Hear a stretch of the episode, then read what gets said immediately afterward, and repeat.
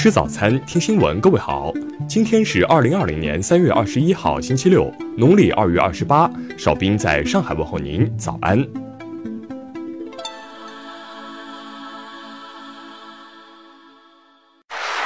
首先来关注头条消息：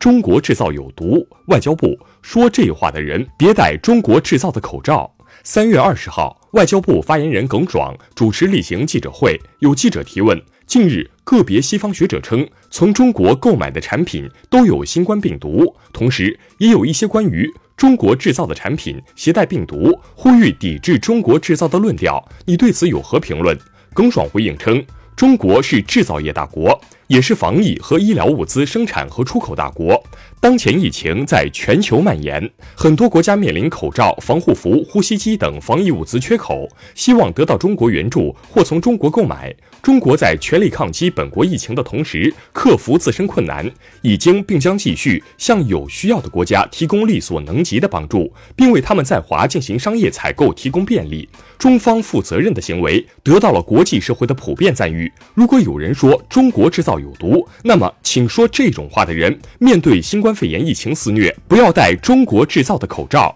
不要穿中国生产的防护服，不要用中国出口的呼吸机，以免染上病毒。耿爽强调，在这场国际社会与新冠病毒的斗争中，请尊重事实，尊重科学，尊重他人，最重要的是尊重自己。即使科学暂时无法达到的地方，文明还会到达。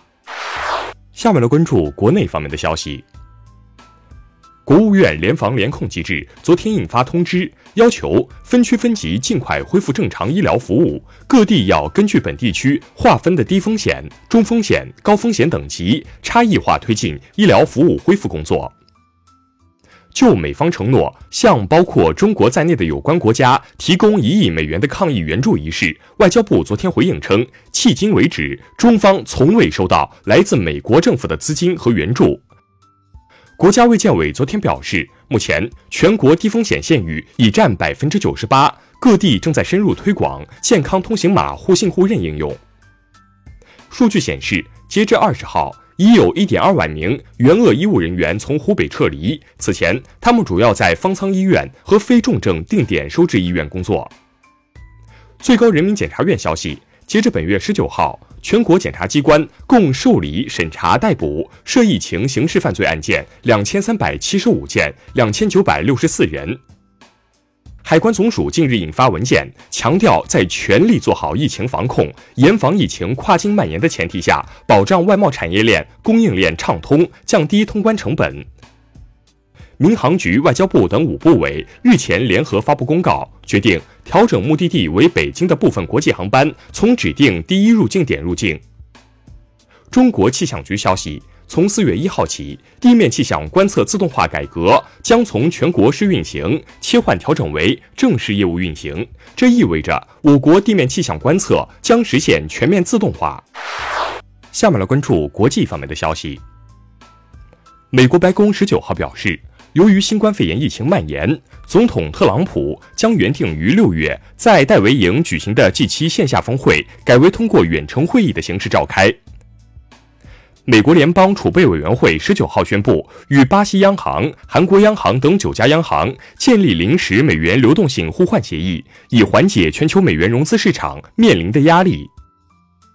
因新冠肺炎疫情全国蔓延，美国国务院十九号将旅行建议提升至最高级别四级，呼吁美国公民避免一切国际旅行。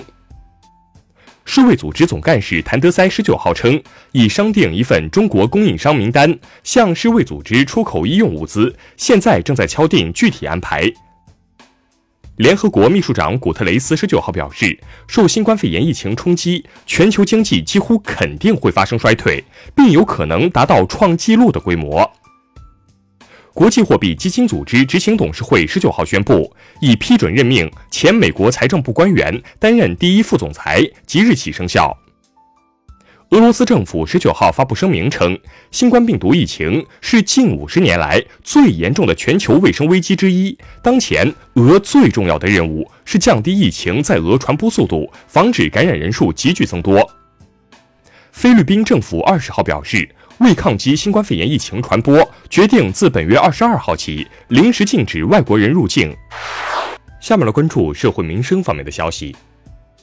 江西省近日下发通知称，今年二季度将试行周末二点五天弹性休息，在全省推出旅游电子消费券，积极引导市民周末外出休闲度假。海南省教育厅十九号发布通知，明确全省高三、初三年级将于四月七号开学，其他年级、其他学段具体开学时间另行通知。近日。北京警方会同铁路警方在北京南站查获一名隐瞒湖北居住时通过第三地进京的违法人员，目前已处以其行政拘留处罚。柳州市公安局昨天发布通报称，十九号，柳州市公安局城中区发生一起因债务纠纷持刀捅人伤害案件，嫌疑人李某芳已被抓获归案。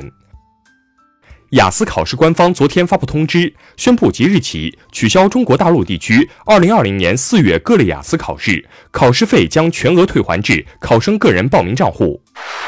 最后来关注文化体育方面的消息。二十号，奥运圣火乘专机抵达日本，受新冠肺炎疫情的影响，原来计划的盛大欢迎仪式变成了只有少数人参加的简短仪式。